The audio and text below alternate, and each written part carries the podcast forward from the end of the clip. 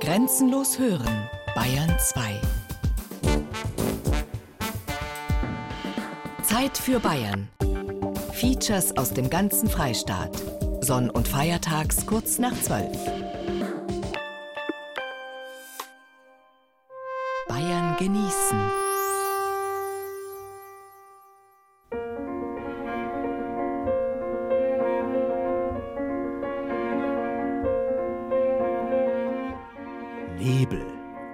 Bayern genießen im November mit Gerald Huber.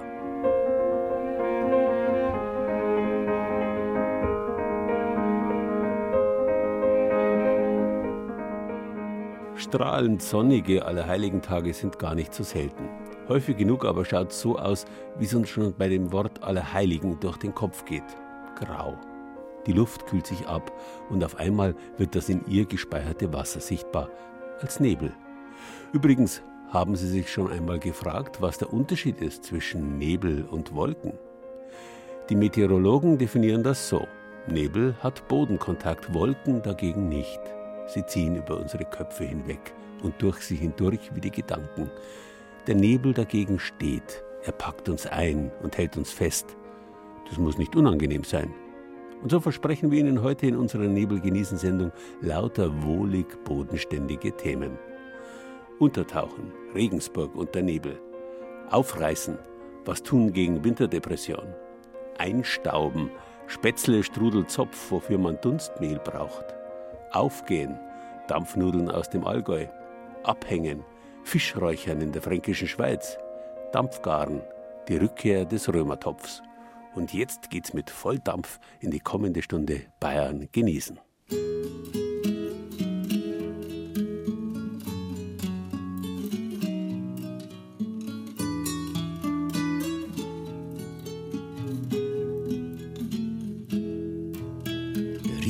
Lässt der Blume spieren, wie es Blie doch so schnell vergeht.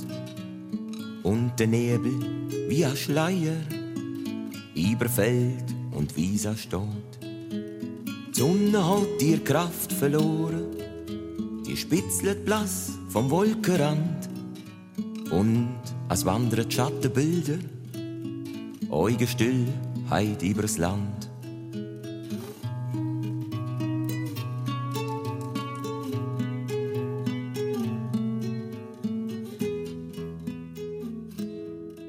Das bayerische Nebelland schlechthin ist das bayerische Unterland, das man nicht unbedingt mit dem politischen Begriff Niederbayern gleichsetzen muss. Das Unterland liegt am Unterlauf der großen Flüsse Donau, Isar und Inn. Und vor allem die dortigen Talniederungen sind wahre Nebellöcher. Während es ringsum auf den Südausläufern des Bayerischen Waldes oder auf den Rücken des Hügellands golden herbstlich leuchtet, liegt in den Altstädten unten in Passau, Vilshofen, Landshut oder Regensburg die graue Suppe. Unterwegs auf dem oberen Wörth, einer von zwei Donauinseln mitten in Regensburg. Raimund Schoberer und Tina Dorner vom Bund Naturschutz schätzen diese Flusslandschaft im Herzen der Großstadt. Dabei war Raimund Schoberer gar nicht so angetan von der Hauptstadt der Oberpfalz, als er vor 20 Jahren hierher gezogen ist. Im Oktober ist der Nebel gekommen und der war wirklich drei Monate kein Tag Sonnenschein. Und das muss man sich schon vorstellen. Und dann, wenn man rausfährt, dann München, Oberbayern, Sonne. Und hier kommt man zurück am Wochenende oder unter der Woche für die Arbeit und dann taucht man in den Nebel ein. Doch in den letzten Jahren ist es deutlich besser geworden mit dem Nebel in Regensburg. Ein Grund ist sicher, dass die Zuckerfabrik geschlossen wurde, sagt Raimund Schoberer im Herbst diese Saison mit den Zuckerrüben, da war ja so ein ganzer Geruch über der Stadt und da waren natürlich auch viele solche Kristallisationskeime in der Luft und die fehlen jetzt. Halt. Durch solche große Rauchentwicklung, egal ob das jetzt eine Zuckerfabrik ist oder auch äh, Einzelfeuerungsanlagen, habe ich sozusagen diese Keime vermehrt in der Luft und dann hält sich das Wasser, sprich der Nebel dann besser. Und Nebel ist nicht gleich Nebel. Darauf weist Raimund Schoberer deutlich hin. Das andere ist ja der Inhalt vom Nebel und der kann natürlich reines Wasser sein, aber der kann natürlich auch dadurch geprägt sein, dass sozusagen viele Öfen und so weiter viel Dreck in der Luft hinterlassen und da hat der Regensburg durchaus seine Probleme, weil wir eigentlich in einer Kessellage sind und dadurch sozusagen sich das konzentriert, gerade wenn im Herbst oder im Winter so ganz ruhige Hochdruckwetterlagen sind, so Inversionswetterlagen, dann ist der Nebel immer giftiger, sage ich mal einfach so. Tina Dorner hat früher auf dem Land gelebt. Sie hat einfach der Regensburger Nebel abgeschreckt. Heute wohnt sie in der Stadt und weiß auch Nebellagen durchaus zu schätzen. Ich wohne seit fünf Jahren in der Stadt herin, habe vorher am Landkreis draußen gewohnt und habe mir immer gedacht, in Regensburg ist ja nur Nebel, das hält ja kein Mensch aus. Aber seit ich herinnen wohne, merke ich, dass es erstens nicht mehr so viel Nebel ist und dass die Landschaft hier, gerade die Flussarme, die Ufer, ganz besonders während dem Nebel auch sehr schön sind. Und ich laufe sehr viel und diese Strecken, die wählen wir uns dann ganz bewusst aus bei schlechtem Wetter oder bei Nebelwetter. Und da sind die eigentlich sehr reizvoll. Also ob das jetzt der Regen raus ist bis nach Laub oder Regendorf, das ist ein wunderbarer Anblick, wenn da die Nebelschwaden noch drüber sind. Gerade gegen den Herbstblues hilft es, das Haus zu verlassen, rauszugehen, auch bei Nebel. Davon ist Tina Dorner überzeugt. In dem Nebel sehe ich ja trotzdem immer noch die Landschaft zwischendurch. Der Fluss, der ist in Bewegung. Gerade die alten Bäume, wenn sie dann äh, in der Herbstfärbung sind, das gibt alles nochmal einen ganz eigenen optischen Reiz. Der Nebel hat seinen ganz eigenen Reiz, nicht nur in Regensburg. Arthur Schnabel und Erwin Aschenbrenner organisieren Wanderreisen. Sie wissen, wovon sie sprechen. Arthur Schnabel ist auch ein passionierter Fotograf. Ich merke immer wieder, wenn äh, der Nebel kommt, packen die Gäste die Kamera nicht aus, sondern ein. Ich packe sie dann aus, weil ich merke, dass der Nebel die Dinge eigentlich klarer macht. Der isoliert die Sachen voneinander. Wenn du einen Wald siehst, dann besteht der nur aus Bäumen. Sobald der Nebel kommt, teilt er die Bäume in Linien auf. Und der Fotograf, der reagiert ja auf sowas. Oder wenn du die Farben nimmst. Erst im Nebel fangen die Farben wirklich zu leuchten an. Vorher ist es ein einziges Gesums. Die Sonne verbrennt dir im Grund alle Farben. Also ich gehe wahnsinnig gern im Nebel raus und ich führe meine Gäste auch, wenn er nicht gerade eine Woche dauert, sehr gern durch den Nebel. Den Nebel schätzt auch Erwin Aschenbrenner bei seinen Langlauftouren, die er mit Reisegruppen durch den bayerischen Wald unternimmt weil zum Beispiel, also gerade bei unseren Langlauftouren, der Wald erst greifbarer wird. Wenn da die Sonne reinscheint, dann sind so viele Schatten, dann erkennst du es gar nicht. Außerdem, wenn es Nebel ist, ist meistens auch einmal ein nasses Wetter, sodass die Bäume beschneit sind. Also das ist eigentlich so genau das, was faszinierend ist am Böhmerwald, auch am Riesengebirge. Beschneiter Nebelwald ist vielleicht so das Schönste, wenn man es im Detail sieht, die Landschaft. Dadurch, dass im Böhmerwald es eine Hochebene gibt, ist es tatsächlich so, dass der Nebel oft zerreißt. Also der, der setzt sich zwar rein, aber dann geht er wieder weg und dann hat man wieder einen Blick. Traumhaft natürlich, wenn der Nebel unten ist quasi und du schaust über die Wolken. Das sind die, die Schönheiten von, von solchen Touren. Und du brauchst die Abwechslung einfach. Die beiden Reiseleiter wandern aber nicht nur durch Nebelwände, sondern auch durch Wolken. Eine Lesewanderung durch das Riesengebirge heißt denn auch in Wolken gehen hat absolut seinen eigenen Reiz. Beides. Also im Nebel gehen ist sehr schön und in Wolken wandern ist natürlich fast noch schöner, weil bei den Wolken hast du dann die Hoffnung, dass hinterher doch wieder der Horizont zum Erklingen kommt. Bayern genießen. Das Zeit für Bayern Magazin. Jeden ersten Sonntag im Monat. Rezepte, Tipps und Beiträge gibt's auch als Podcast unter bayern2.de.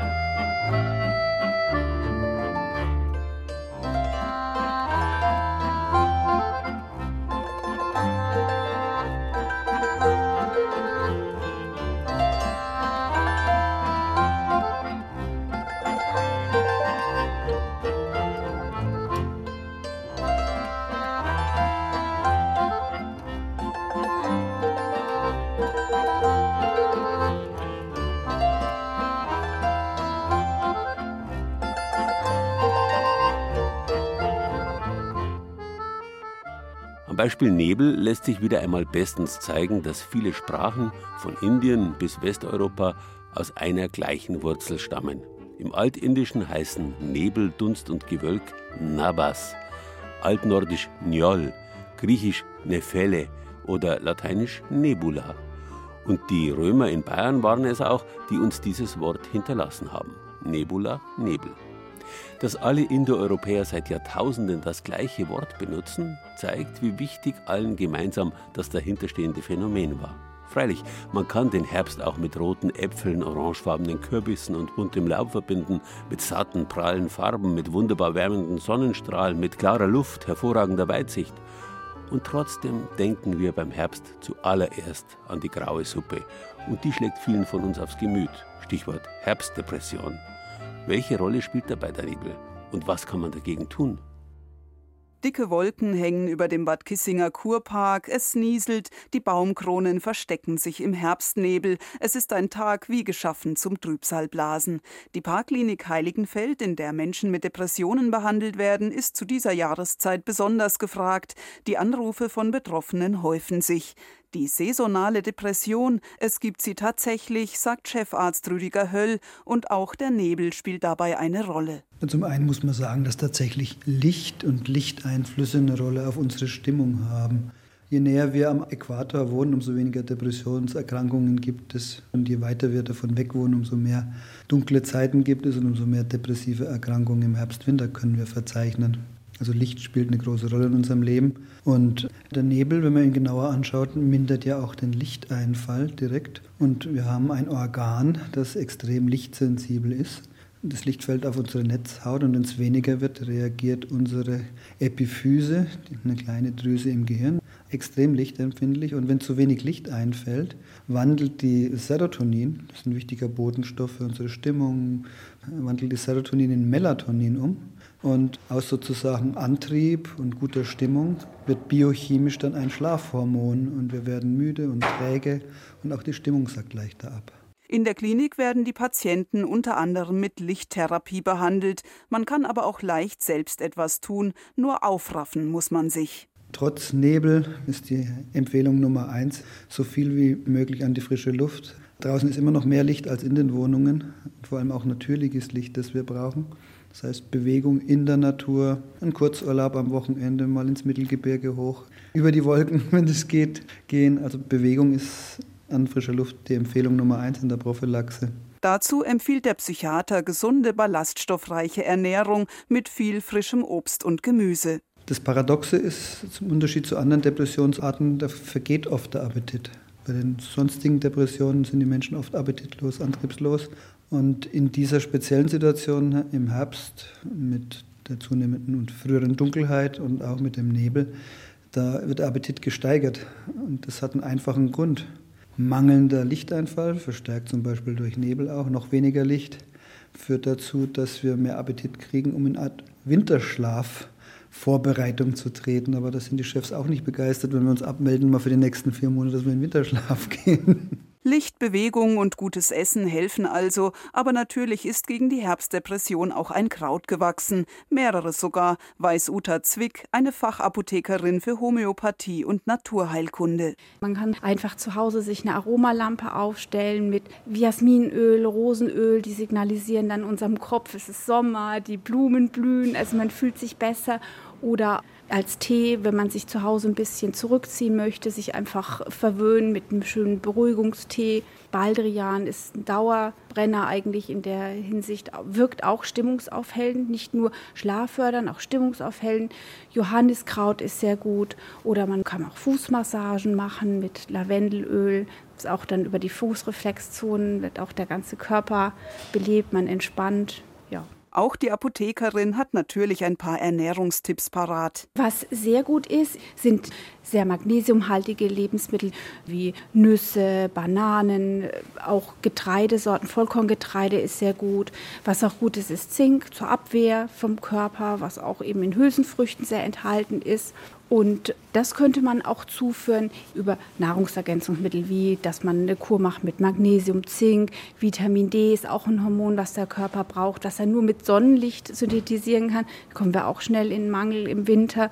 Vitamin C gibt dem Körper auch Energie, dass man mal eine Kur macht mit nur Vitamin C, das ist auch möglich. Ansonsten gilt wohl, wir müssen auch heuer wieder durch, durch die Nebelzeit. Warum also nicht das Beste draus machen, so wie diese Spaziergänger? Jede Jahreszeit hat ihren Reiz, nicht wahr? Und da lese ich mal ein schönes Gedicht von Hermann Hesse, Seltsam im Nebel zu wandern und so weiter, dann kann man das ganz schön verkraften.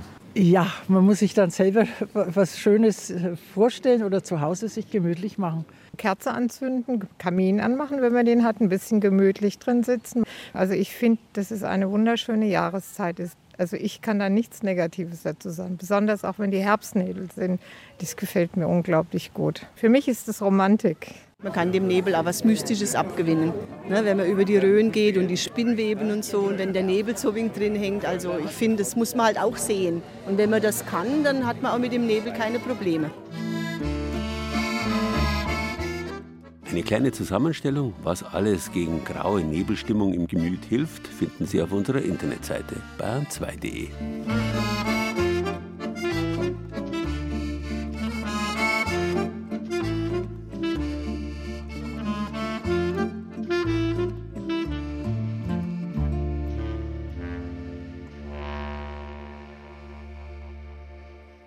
Nebel ist die eine Sache, Dunst aber eigentlich eine ganz andere. Das fängt schon damit an, dass Nebel ein echtes hochdeutsches, Dunst dagegen ursprünglich ein niederdeutsches Wort ist. Dunst hängt zusammen mit duster, düster und dem englischen dust. Und dieses dust, Dust oder Dunst hat ursprünglich Staub bedeutet. Auch die Düne, die Sanddüne an den Nordseestränden und die Dünung, der hohe Wellengang draußen auf dem Meer gehören in diesen Zusammenhang. Alles zusammen lässt sich auf eine uralte, lautmalerische Wortwurzel zurückverfolgen, die etwa Tui geheißen hat und den Wind nachmacht, der Sand und Staub aufwirbelt, zu Dünen und Wellen formt und so viel Staub in die Luft bringt, dass alles düster wird. Erst von da abgeleitet hat man die mit Wassertröpfchen geschwängerte Luft, die auch alles dunkel macht, ebenfalls Dunst genannt. Eigentlich aber ist Dunst das niederdeutsche Wort für Staub und im Grund erst nach dem Krieg in unser aller Wortgebrauch gekommen, mit Flüchtlingen aus dem niederdeutschen Teil Deutschlands. Nebel, Dunst, Berge, Wasser oder dann der Dunst. Dunst, ja, das hat was mit Dunst. Ich glaube, das ist irgendein Mädel. Richtig, aber darauf kommen die beiden Damen wahrscheinlich nur, weil sie gerade als Kundinnen in einer Bäckerei sind. Wir haben einen Mehldunst in der Backstube. Lacht der recht Mehringer Bäcker Werner Daumoser, während seine Kundinnen weiter mit klarem Blick diskutieren, was man mit Dunst eigentlich genau anstellen kann. Ich kenne es nicht einmal. Nein, ich kenne das nicht einmal, das Dunst. Das ist eigentlich nur ein Begriff aus der früheren Zeit eigentlich, so von den Großeltern her. Ja, die haben doch mit Dunst gekocht. Ich hätte einen anderen hergenommen. Also meine Mama war die beste Strudelkirchin und die hat garantiert keinen Dunst hergenommen, das weiß ich, weil die habe ich zugeschaut. Ein Dunst, das ist Mai, oder? Das kenne ich schon. Das nimmt man für Ding, glaube ich, besser her, für Dampfnudeln und sowas. Das ist feiner, das ist feiner. Nicht ganz. Fragen wir eine, die es wissen muss. Monika Drax ist Müllerin in Rechtmehring zwischen Haag und Wasserburg, eine von zehn Müllerinnen Deutschlands. Schon als Kind wollte sie ihrem Urgroßvater, Vater und Onkel nacheifern und die Mühle, die schon vor fast 500 Jahren urkundlich erwähnt wurde, weiter betreiben. Das hört man jetzt eh da im Hintergrund, das was da so rauscht, da läuft jetzt gerade eben die Reinigungsanlage, die dann gerade das Getreide vorbereitet für die Vermahlung dann. Alle Sinne sind gefordert, wenn man zum ersten Mal so eine Mühle betritt. Der Duft des Getreides, der Staub des Mehls, dazu rattert's und rauscht's. Im Erdgeschoss stehen mehrere sogenannte Walzenstühle, in denen das gereinigte Korn zerkleinert geschrotet wird. Per Luftdruck wird dann alles zwei Stockwerke höher geschleudert in den sogenannten Plansichter. Die gesamte Anlage rüttelt und schüttelt sich wie in einem ekstatischen Tanz hin und her. Das ist jetzt unsere Siebmaschine. Da sind insgesamt 180 Siebe drin. Vom großen Sieb bis zum Seidenschal. Und je nachdem, wie fein das Mehl schon ist, fällt es dann durch verschiedene Rohre ein Stockwerk tiefer, durch ein beeindruckendes System, ein Durcheinander von metallenen Rohren. Da, das nennt man da herum Rohrboden. Wir haben also ca. 2000 Meter Rohrleitungen durch die Mühle, die nach oben und unten fördern. und da läuft in jedem Rohr läuft was anderes. In einem Rohr läuft der Dunst. Wir könnten uns da jetzt einen herausnehmen oder ihn weiter nach unten fallen lassen, damit er noch mehr zerkleinert wird. Also man muss sich jetzt vorstellen, der Dunst ist von der Körnchengröße doppelt so groß als wie ein normales Mehl, ist aber, sage ich mal, jetzt von den Inhaltsstoffen und von der Helligkeit her gleich. Aber nur durch diese Granulation hat eben dieser Dunst eine andere Backeigenschaften. Er nimmt ein bisschen mehr Wasser auf, gibt dem Gebäck mehr Volumen, mehr Lockerheit. Also man kann sich ungefähr so vorstellen, ist von der Körnchengröße her so zwischen Mehl und feinem Grieß. Da ist dann der Dunst halt. Weizen- und Dinkeldunst, frisch abgefüllt in Papiertüten, die können dann gleich nebenan im Hofladen gekauft werden. Dunst ist wieder gefragt, bestätigt uns auch der festangestellte Müller. Wir haben ja schon Zeiten gehabt, da war der Dunst Mangelware. Dann kannst du vor die Frauen immer da zahlen lassen, dass kein Dunst mehr da ist. ja, wenn die Kunden dann zintig werden. Dabei gab es den Dunst bei uns in Bayern ursprünglich gar nicht. Erst die Sudetendeutschen haben ihn uns nach dem Krieg beschert, erinnert sich Bruno Drax, der Onkel der jetzigen Müllerin. Also die Leute haben das verlangt und zwar, wie die Flüchtlinge gekommen haben. Zum Beispiel Sudetendeutsch, das haben ja da mit den Wiener Griesler haben schon gekommen, ja, wir brauchen einen Dunst, weil das, wir haben das und das bauen und da geht es ja mit Dunst besser nicht? und so weiter. Ja. Den Namen Dunst als Bezeichnung für einen bestimmten Malgrad gab es aber auch schon vorher. Aber warum heißt der Dunst jetzt Dunst? Ich kann mir jetzt höchstens kann es mir dann so erklären, wenn es jetzt total dunstig ist, sind ja wie so ganz kleine Wasserpartikel. Es ist ja eher nässer. Und der Nebel ist ja vielleicht auch feiner. Und der Dunst ist halt einfach eher schwerer. Alles eine Frage der Körnchengröße. Und die ist beim Dunst eben doppelt so groß wie beim normalen Mehl. Entsprechend reagiert der Dunst auch anders. Der nimmt halt ein bisschen mehr Wasser auf und ist auch so, dass der auch mehr Volumen einfach dann bringt im Gebäck. Wir empfehlen den ja hauptsächlich für Spätzle. Dann, ich sage jetzt einfach mal alles, was hoch, schön locker werden soll. Also ich finde also bei Dampfnudeln passt da auch super gut rein. Da werden die einfach nur, nur lockerer, fluffiger. Aber da würde es fast eher halb halb mischen mit einem normalen Mehl, also alles was so mit Hefegebäck. Also ich nehme sehr viel an Dunst hier. Für Biskuit und für Spätzle. Also der Biskuit, der wird einfach viel fluffiger die Spätzle, die werden nicht so lätschert, die haben einfach einen ganz guten Geschmack und schauen richtig schön aus. Ergänzt die Mitarbeiterin im Laden. Beide ermuntern sie die Kunden, ruhig mal etwas auszuprobieren. Man kann den auch, auch so in der Küche, wenn man sagt, man möchte jetzt irgendwie mal was zum Abbinden oder auch mal was zum Panieren oder dann kann man den auch super gut hernehmen, weil der halt auch nicht klumpt. Solche und andere Tipps, was man mit den 30 Mehlen, die es in der Draxmühle gibt, so alles anstellen kann, jede Menge Rezepte, gerade auch für die kommende Adventszeit, finden sich in einem extra Backbuch, das Monika Drax jetzt herausgegeben hat. Da steht auch, was es mit den Nummern auf dem Mehl so auf sich hat. Je niedriger die Zahl ist, je heller ist das Mehl, sprich, da sind halt einfach dann weniger Mineralstoffe drin. Das heißt dann auch gleichzeitig wieder weniger Schalenteile von außen. Das ganz helle Mehl, das wäre Weizenmehl 405 und ein Vollkorn, ein Weizenvollkorn, das entspricht dann ungefähr der Type 1700. Dazwischen haben wir dann noch die Type 1050er.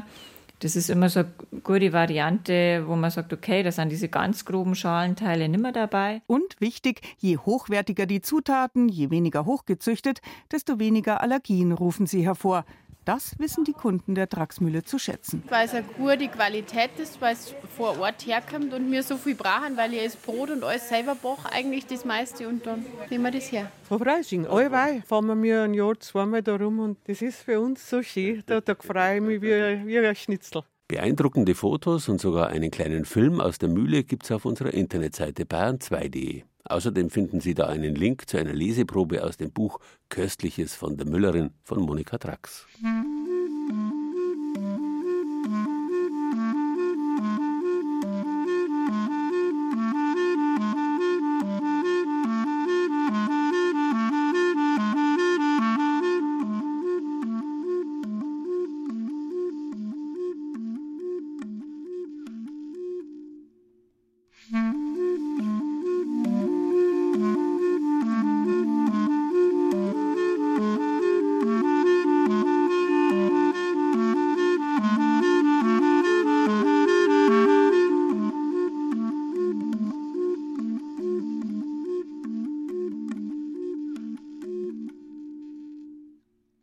Dass Nebel aus vielen Gründen was zum Genießen ist, sieht man auch bei unserem folgenden Thema, der Dampfnudel. Nicht nur, weil sich dafür das Dunstmehl als Ausgangsmaterial anbietet, sondern vor allem auch deswegen, weil Dampf und Nebel an sich schon miteinander verwandt sind, wobei Dampf schon ein ganz besonderes Wort ist. Es hängt mit Dämpfen in der Bedeutung von geringer machen, ersticken zusammen, wobei das eigentlich die ältere Bedeutung ist, die wiederum aus dem lateinischen temperare, mäßigen, mischen, wehen kommt. Das lateinische Wort tempestas für Sturm hängt damit zusammen, genauso wie die Temperatur. Der Dampf ist also eine Mischung von Luft und Wasser, die um uns herum weht und wabert und wenn diese Mischung in einem geeigneten Kochhafen erzeugt wird, aus ziemlich unverdaulichem Mehlteig herrliche Nudeln werden lässt, die durchsetzt sind von Luftbläschen, Dampfnudeln eben. Die sind ein typisch bayerisches Gericht und in diesem Fall schreiben wir bayerisch einmal ausdrücklich mit AY, weil die Dampfnudel zu den Leibspeisen von Altbayern, Schwaben und Franken und selbstverständlich auch der ehemals bayerischen Pfälzer gehört, woanders aber nicht so geschätzt wird. Die Dampfnudel verbindet uns Bayern über sonstige Grenzen hinweg mit ihrem aufgehenden Wesen von Würzburg bis Passau und von Hof bis Schöllang bei Oberstdorf im Allgäu. Locker und fein. Gerade von meiner Tochter, der Sohn, der ist ganz wild drauf. es muss ein bisschen Krusche dran sein, aber nicht zu viel. Also wenn es zu arg schwarz ist, dann kannst du ewig Topfschruppe und schmeckt dann nicht mehr. Das muss schon wieder schwimmen, das ganze Zeug, der Dampfnudel ohne Soße, das, das geht nicht. Und aufgehen müssen sie halt richtig, oder? Die müssen ja richtig so aufquellen. Das ist ja Wissenschaft für sich, ich weiß das schon, ja. Da hat er recht. Die meisten Dampfnudelliebhaber haben sich an der Süßspeise schon mal versucht und viele von ihnen arbeiten auf ein unerreichbar scheinendes Ziel zu. Ich bringe es nicht so hin, wie es meine Mama geschafft hat. Ich weiß nicht warum, was sie anders gemacht hat, weil eigentlich von ihr habe ich das Rezept und mache es genauso. Aber wie sie das geschafft hat, dass die so super und locker waren, also das war, da war es wirklich ein Traum. Die Oma hat das super gut gemacht. Ich finde, da kommt keiner hin, wie meine Oma das gemacht hat, ja. Vielleicht spielt die Kindheit auch mit dazu, aber so locker und doch ein bisschen saftig, ja, also unbeschreiblich.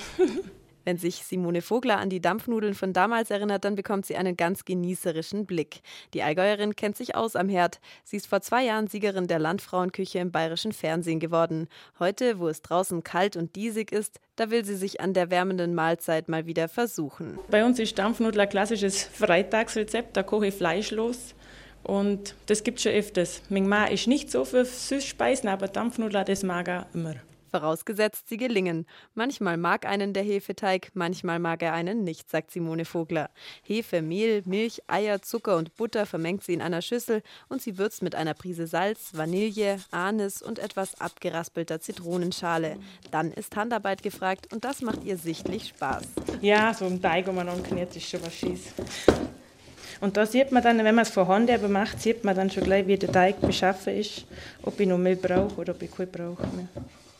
Und der wird jetzt mindestens eine Stunde einmal lang, dass er schön locker aufgeht. Das tut der Teig auch brav. Als die Zeit um ist, hat er sich mehr als verdoppelt. In der Zwischenzeit haben wir nochmal Mehl und ein Butter und einen Esslöffel Zucker lauwarm gemacht auf dem Herd. Und da kommt jetzt dann, machen wir aus dem Herdteig, der ist fertig gegangen, richtig toll aufgegangen. Da formen wir jetzt kleine Kugeln. Bollen, würde mir sagen, im schon und den die schön verteilen in dem Degel. Dann kommt der Deckel drauf. Und damit die Dampfnudeln nicht zusammenfallen, muss der Deckel die ganzen etwa 20 Minuten Kochzeit über geschlossen bleiben. Für Irmgard Kinker, eine Teilnehmerin der aktuellen Staffel der Landfrauenküche im bayerischen Fernsehen, immer sehr nervenaufreibend. Dass wir nicht reingucken dürfen in den Topf, das ist das, was mich immer so nervös macht. Da denke ich mir, äh, wird das was? Gibt es ein gescheites Mittagessen oder nicht? Und ich mache dann immer im Voraus eine Suppe, dass wir denken, wenn die Dampfnudeln wirklich zusammensacken und nichts wären, dann haben wir jetzt meine Männer was zum Essen, mache ich vorher Suppe und dann immer immer den Topf aufmache und dann, wenn sie da was vor sind, dann ist es immer boah, ein Highlight. Dann denke ich immer, wow, super geschafft. Und wenn sie nichts vor sind, dann ist der Tag gelaufen. da ärgert es mich. Bei Simone Vogler steht für den Fall der Fälle noch keine Ersatzsuppe auf dem Herd. Auf dem Andreashof in Schöllang mit Blick in die Oberstdorfer Berge haben sie und ihr Mann neben Milchkühen auch vier Ferienwohnungen. Es gibt immer viel zu tun, deshalb müssen die Dampfnudeln heute beim ersten Versuch was werden. Immer wieder lauscht Simone Vogler am Topf und schnuppert ein bisschen. Die Dampfnudeln sind eigentlich dann fertig, wenn die Müll weg ist. Und das riecht man normal. Und Herd ein bisschen brutzel und dann sofort weg vom Herd. Ein paar Minuten später hat das Lauern ein Ende. Der Geruch wird leicht karamellig und es brutzelt. Es ist soweit. So, jetzt kommt der spannende Moment. Jetzt schauen wir mal, nein, was passiert ist. Richtig aufgegangen, super, nicht anbrennt, alles gut. So müssen sie uns ja. Und die Zähmertocke, wenn man aufmacht, dann sind sie durch. Jetzt schnell auf den Teller mit ihnen. In manchen Teilen Bayerns isst man Dampfnudeln als deftige Speise mit Sauerkraut. Im Allgäu ist eher Früchtekompott üblich oder wie heute viel Vanillesoße.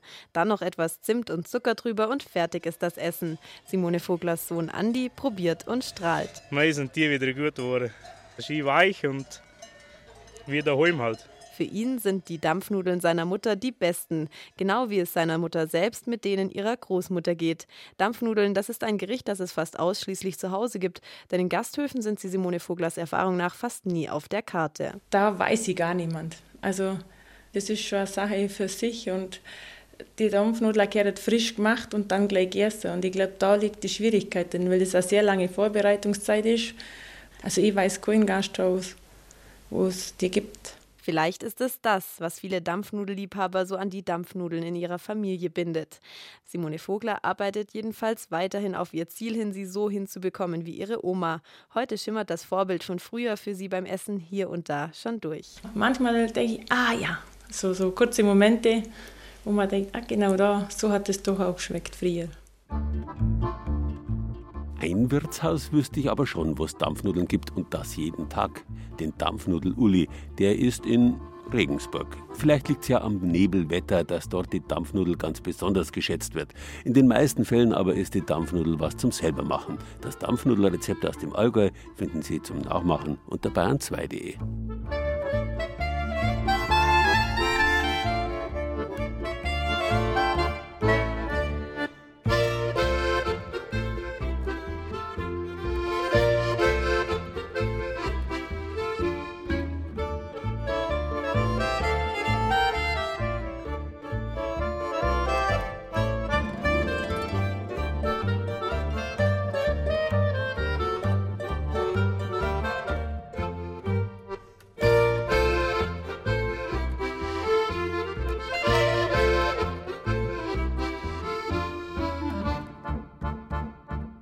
Eine riesige, nahezu undurchdringliche Wortwolke ist das um Nebel und Dunst.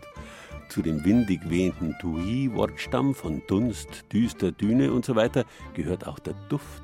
Der umweht ja gleichfalls die Nase.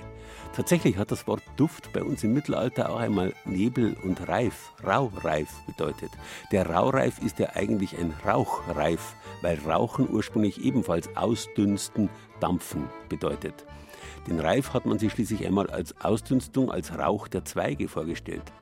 Im Lateinischen heißt der Rauch Fuma und auch hier hat der Duft mit dem Rauch zu tun. Perfumare heißt duften, davon italienisch Profumo und unser deutsch-französisches Parfüm. Womit wir endgültig bei dem dritten Begriff sind, der neben Nebel und Dunst die Luft undurchsichtig macht und bestens in diese Jahreszeit passt. Der Rauch. Mit dem November fängt bekanntlich die Schlachtzeit an und die älteste Methode, Fleisch oder auch Fisch haltbar zu machen, ist eben das Räuchern. Heute gibt es im Prinzip schonendere Verfahren der Konservierung. Wir haben uns aber im Lauf der letzten Jahrtausende so an den köstlichen Duft und den Rauchgeschmack gewöhnt, dass wir ihn nicht mehr missen wollen. Deswegen Räuchereien wie die der Familie Schwegel im oberfränkischen Aufsesstal mehr denn je geschätzt werden. Jetzt schaue ich einfach mal rein, wie sie ausschauen. Ne? Und dann machen wir mal auf hier und dann kommt natürlich ein Rauchschwall hier raus, aber genau, alles in Ordnung. Sie hängen noch schön und jetzt brauchen Sie noch eine Stunde nur Rauch, damit Sie eine schöne Farbe kriegen. Ein bisschen Sägemehl habe ich jetzt noch reingeschmissen, damit es dann wieder schön qualmen kann. Allzu viel Wärme brauchen die Fische im mannshohen Räucherofen jetzt nicht mehr, sagt Maria Schwegel und schaltet die Temperatur von 90 Grad Kerntemperatur auf 30 zurück. Im Ofen hängen, akkurat an ihren Haken, Bach- und Regenbogenforellen, Karpfen, Aale und Saiblinge. Ihr mattes Blau haben sie längst verloren. Und ganz oben liegen auf einem Rost Karpfenfilets zur milden Räucherung. Ein paar Schritte weiter dann der Verkaufsraum der Forellenzucht auf Sestal. Gerade sind zwei Urlauber aus dem Taunus hereingekommen. Sie haben sechs mittelgroße geräucherte Forellen vorbestellt. Also hier gibt es ganz viele leckere Sachen. Wir haben schon andere Sachen auch gekauft, aber für uns ist die Forelle eben. Sie ist halt immer frisch und sie ist halt so besonders gut geräuchert. Ähm, das haben wir bisher immer nur hier gefunden. Hier im idyllischen Aufsesstal mitten in der fränkischen Schweiz wird noch die uralte Kunst des Räucherns gepflegt. Zum Beispiel im kleinen Örtchen Wüstenstein bei Bayreuth, wo sich die Häuser eng ins dicht bewaldete Tal hineinschmiegen und hoch droben die herbstlichen Nebelschwaden die Wüstensteiner Kirche umhüllen. Hier betreiben Maria und Karl-Peter Schwegel eine Forellenzucht und verkaufen heiß geräucherte fränkische Fischspezialitäten. Der gelernte Fischzuchtmeister Schwegel erklärt, worauf es beim Räuchern ankommt. Ich kann noch so gut räuchern, wenn ich keinen optimalen Fisch habe. Das heißt, wir fischen unsere Fische im Teich ab, dann werden sie fünf Tage in die Hälterung gestellt, die sind also leer verdaut, dann werden sie geschlachtet und dann werden sie einen Tag ins Salzlager eingelegt und dann kommen sie erst in den Ofen. Und wir räuchern also bis maximal 90, 95 Grad und über einen Räuchervorgang von vier Stunden. Das heißt, wir haben eine relativ lange Räucherung, aber dadurch haben sie einen optimalen Geschmack und auch eine schöne Farbe. Also ich sage immer, das Auge ist ja auch mit. Es soll also wirklich ein goldgelber Fisch aus dem Räucherofen dann rauskommen. Schon als kleiner Bub entdeckte Karl-Peter Schwegel seine Liebe zum Fisch. Er ist übrigens auch im gleichnamigen Sternzeichen geboren. Vor mehr als 35 Jahren kam der gebürtige Saarländer mit seiner Frau, einer Baden-Württembergerin, in die fränkische Schweiz. Am besten kenne ich den Weg runter zu meiner Fischzucht, weil Sie müssen sich vorstellen, wir arbeiten jeden Tag. Also ich fahre ja dann auch Fische aus, also für Fließgewässer und so. Aber wenn sie in der Natur arbeiten, dann habe ich nicht das Bedürfnis, dann noch irgendwann in der Woche oder Samstag, Sonntag wandern zu gehen. Wenn, dann gehe ich abends auf den Hochsitz und schaue mir den Wald an und die Wiese und das Bild. Seine eigene Fischzucht ist für Schwegel das A und O. Er kauft nichts zu, verlässt sich, wie er sagt, auf sich und zieht lieber seine Fische selbst groß. 48 Teiche hat er und eine Besonderheit. Dadurch, dass ich über Quellwasser verfüge und die Aufsicht ein quellnaher Bach ist, habe ich relativ kaltes Wasser. Das heißt, der Fisch wächst langsam heran. Also wir schlachten Fische zum Räuchern, die im Schnitt zwischen 18 Monate und 24 Monate alt sind. Die Lachsforellen sind sogar knapp drei Jahre alt und dadurch haben wir natürlich eine optimale Ausgangsqualität für den Räucherfisch. Durchschnittlich 230 bis 250 Zentner Fisch verarbeiten die Schwegels pro Woche. Das macht bis zu 12 Tonnen in einem Jahr, die die beiden Direktvermarkter auf unterschiedlichen Wochenmärkten in Franken verkaufen. Auf spezielle Hölzer wie Walnussholz, Erle oder Kastanie verzichten die Schwegels beim Räuchern. Für die beiden zählt allein Buchensägemehl, das natürlich nicht aus einem Sägewerk stammt, sondern lebensmittelrechtlich zugelassen ist. Das Buche-Sägemehl bringt bei uns, bei dieser feinen Körnung, einen schönen goldgelben Fisch. Ein Räucherfisch soll einen angenehmen Rauchgeschmack haben, aber er darf nicht zu intensiv nach Rauch schmecken. Also es darf auf keinen Fall so sein, dass zum Beispiel die Bauchlappen bei den Forellen durch und durch braun sind, so intensiv geräuchert, weil dann schmeckt das zu streng. Mittlerweile sind die Räucherfische fertig. Maria Schwegel streift sich schwarze Isolierhandschuhe über und öffnet den Räucherofen. Jetzt mache ich mal auf. Der Rauch kommt raus, wunderschön. Als erstes hole ich mir jetzt mal gerade diese Filets raus. Ja, wunderschön, goldgelb. Und hier die Aale sind auch schon schön geworden. Die hänge ich noch mal rein. Die brauchen noch ein bisschen länger. Aber jetzt hole ich die kleinen Fische schon mal raus. Goldgelb, schauen Sie mal. Jetzt sind sie genau richtig. Geräuchertes Karpfenfilet mit buntem Pfeffer darüber oder ein feiner Brotaufstrich aus geräuchertem Forellenfilet, angemacht mit etwas Frischkäse, Zitronensaft und Butter. Frisch geräucherter Fisch ist nicht nur fettarm, sondern schmeckt auch. Und wie Karl-Peter Schwegel den Fisch mag? Ganz einfach. Als geräucherten Fisch esse ich am liebsten den geräucherten Saibling, weil er hat einen richtig edlen, herzhaften Fischgeschmack, schmeckt auch angenehm nach Fisch und da ein bisschen Meerrettich und ein Stück Brot dazu. Und zur Not kann man auch ein Mittagessen draus machen und mit Kartoffelsalat. Und dann schmeckt das wunderbar. Bilder und Räucherfischrezepte gibt es wie immer auf unserer Internetseite bayern2.de. Und wer sich mal die Füße bei einer Nebelwanderung vertreten will, durch das Aufsesstal in der fränkischen Schweiz verläuft auch ein Stück des Rhein-Main-Donau-Wanderwegs. Da, wenn Sie nicht aufhören zu marschieren, kommen Sie, je nachdem in welche Richtung Sie gehen, entweder an der Nordsee oder am Schwarzen Meer heraus. Aber aufgepasst, Nebel kann es in dieser Jahreszeit überall geben. Wie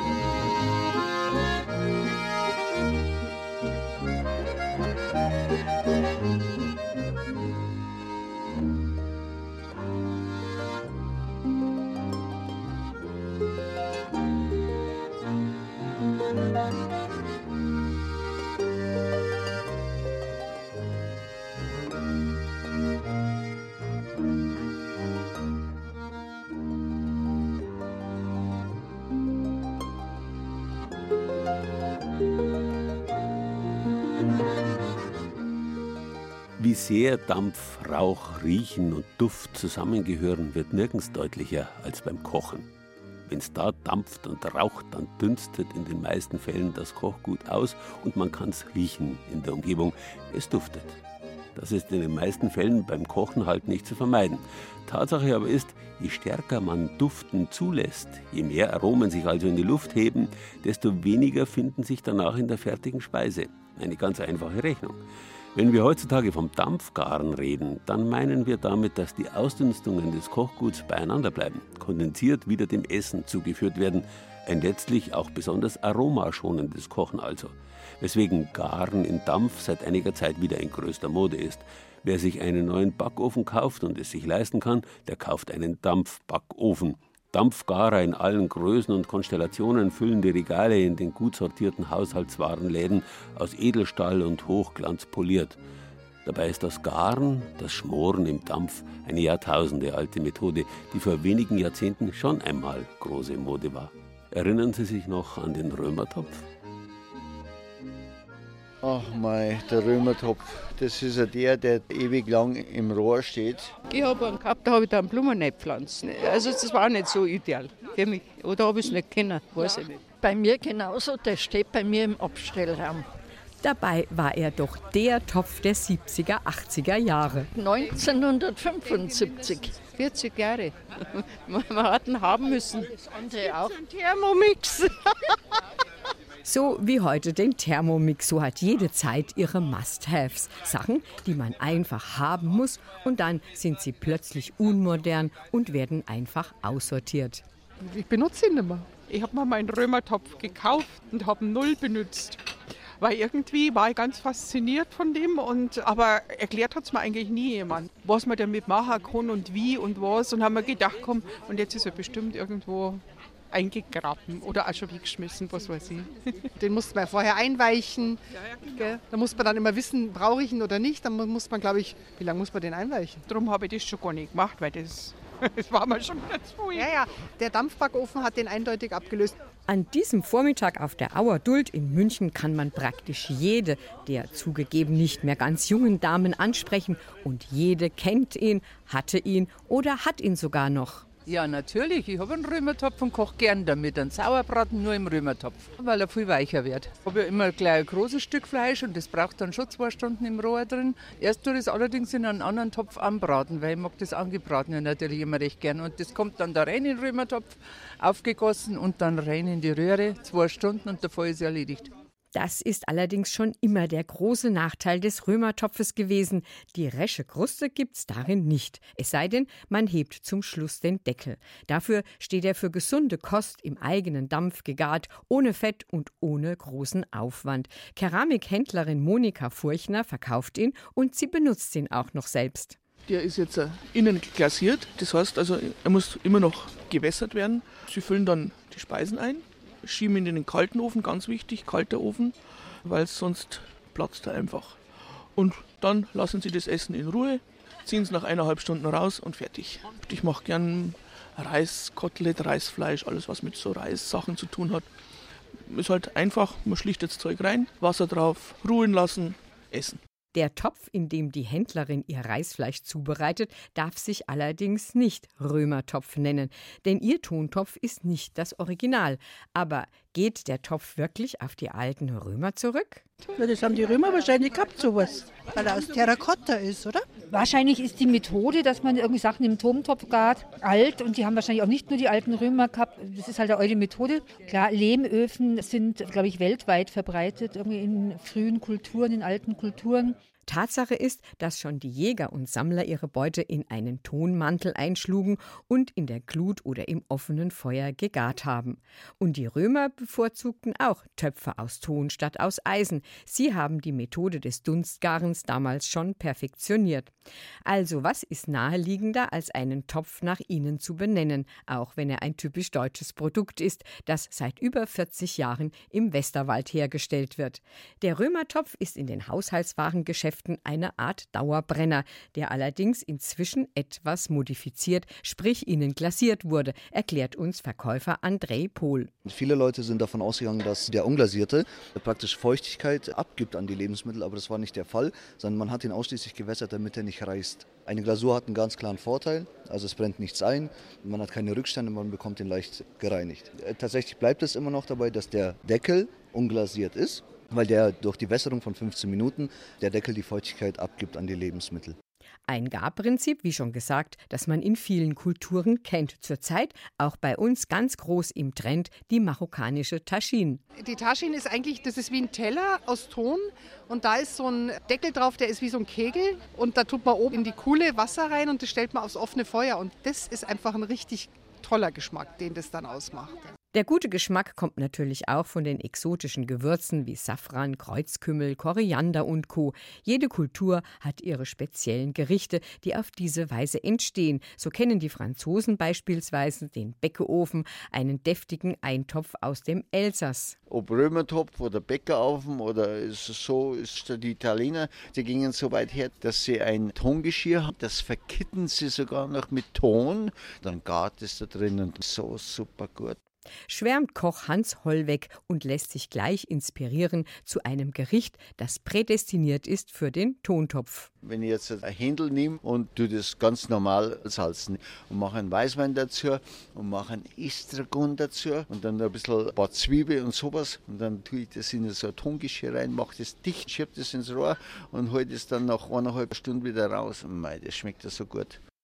Vor allem um diese Jahreszeit, wenn draußen die Nebel und der Dunst das Leben etwas ungemütlich machen, was gibt es da Schöneres als den Dunst eines feinen Eintopfs aus dem eigenen Herd?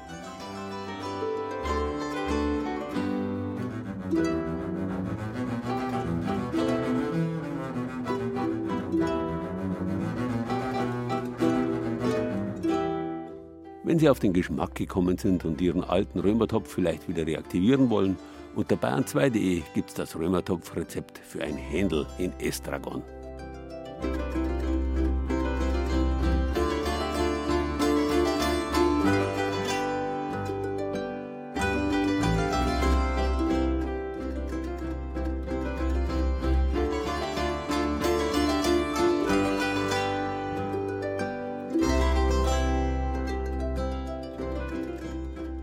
Es ist kein Zufall, dass wir den Nebel zusammen mit der Düsternis der Dunkelheit in eine Redewendung setzen. Nacht und Nebel. Beides kommt in der anstehenden Jahreszeit wieder gehäuft auf uns zu. Und beides ist uns oft genug unsympathisch, um nicht zu sagen unheimlich. Denn die Nacht, genauso wie der Nebel, verbirgt die Welt vor uns. Es fehlt uns am Durchblick. Wir sehen nicht mehr klar. Aber alles hat zwei Seiten. Mag sich auch die Welt vor uns verbergen, die Nacht, genauso wie der Nebel, bergen auch uns. Wir können uns geborgen fühlen. Was gibt Schöneres als ein gemütliches Zuhause, wenn draußen die Nebel reißen? Abhilfe gegen Missstimmung schafft oft schon die Flamme einer einzigen Kerze. Sie vertreibt Nacht und Nebel und stimmt uns schon jetzt langsam ein auf das große Fest, bei dem mitten in der dunkelsten Nacht das große Licht erscheint.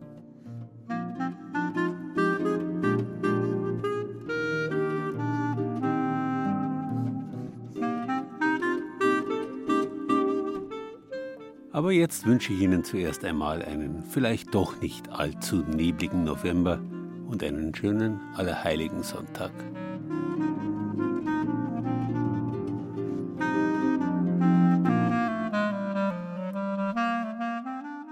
Nebel. Das war Bayern genießen im November mit Gerald Huber und Beiträgen aus den BR Regionalstudios.